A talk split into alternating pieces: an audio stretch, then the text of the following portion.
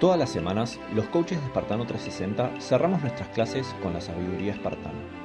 Un pequeño bloque que dedicamos a compartir ideas y conceptos que tienen como objetivo hacernos fuertes de mente. Porque si hay algo que nosotros tenemos claro, es que para dar pelea en las batallas que nos presenta la vida, no alcanza solo con ser fuertes de cuerpo. En la sabiduría de esta semana te queremos hablar acerca de la diferencia que existe entre un proceso y un resultado. Semánticamente, la diferencia es obvia. Un proceso es un camino. Un resultado es lo que se encuentra al final de ese camino. Si lo pensamos desde esta perspectiva, podemos definir a un resultado como un punto fijo estático, un posible destino. Un proceso, en cambio, es una sumatoria de puntos que se combinan de manera dinámica y que derivan siempre en un punto final que ya no se conecta con ningún otro. Ese punto es el que llamamos resultado.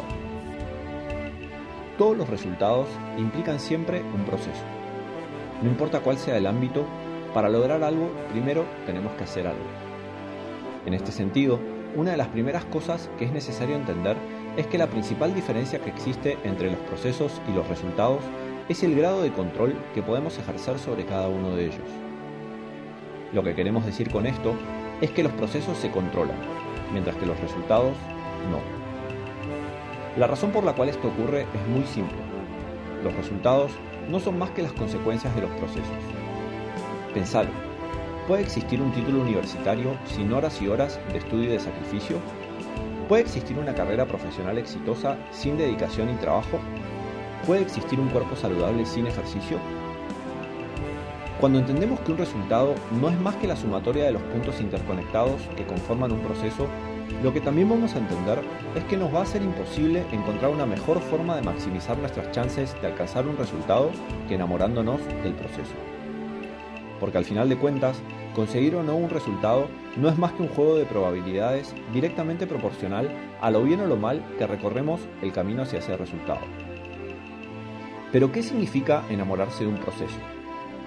Significa dejar de poner el foco en un resultado sobre el que no podemos ejercer ningún tipo de control y empezar a poner nuestra energía y concentración en todas las pequeñas acciones que sí podemos controlar para tratar de conseguir ese resultado.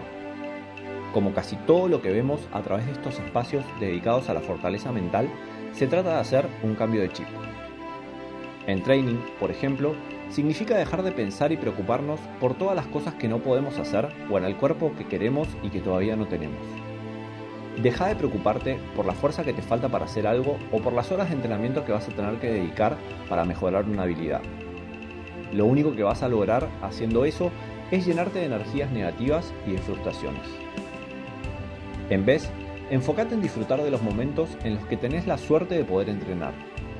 Busca un gimnasio, un lugar, un espacio, un sistema o un entrenador con el que te sientas cómodo y a gusto y aprende a disfrutar de cada minuto que le dedicas a tu cuerpo y a tu salud. Si aprendes a disfrutar del proceso, tus chances de mantenerte en el camino y conectar los puntos que te van a depositar en el resultado que buscas van a aumentar drásticamente. No te olvides, tus resultados son producto de la sumatoria de tus acciones, y son esas acciones en las que te tenés que concentrar, y no en sus consecuencias. El filósofo griego Epícteto decía que el único camino hacia la felicidad es dejar de preocuparse por las cosas que están fuera de nuestro control. Aplicado a la sabiduría de esta semana, este principio estoico lo que expresa es que si todos estamos de acuerdo que la mejor forma de alcanzar un resultado es a través de un estado de felicidad, la única forma de hacerlo es dedicando el 100% de nuestra energía solo a las cosas que podemos controlar, o sea, las acciones que forman parte de nuestros procesos. No importa si son deportivos, profesionales, personales, de estudios o de salud. Todos los objetivos que tenés en tu vida son resultados potenciales que todavía no se han convertido en una realidad.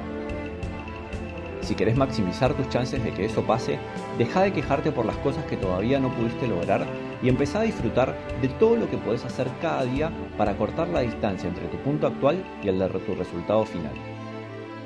Te aseguramos que este cambio sencillo de ver las cosas va a generar un impacto enorme en la energía positiva con la que encarás todos tus proyectos. En todo lo que decías hacer, busca la forma de enamorarte siempre del proceso y nunca del resultado. Nos vemos la próxima.